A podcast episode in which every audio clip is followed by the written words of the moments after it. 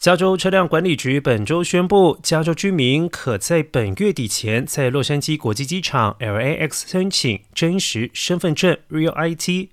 临时申请中心将在七月二十一、二十六和二十八号上午的八点到下午的六点，在八号航站楼开放。购票乘客和机场员工必须在前往办理前至少四十八小时先线上申请，并且上传文件。旅客还需要携带上传原始文件、确认页面副本，以便能够在机场时进行验证。同时，还需要提供指纹和电子签名，并且拍照完成申请。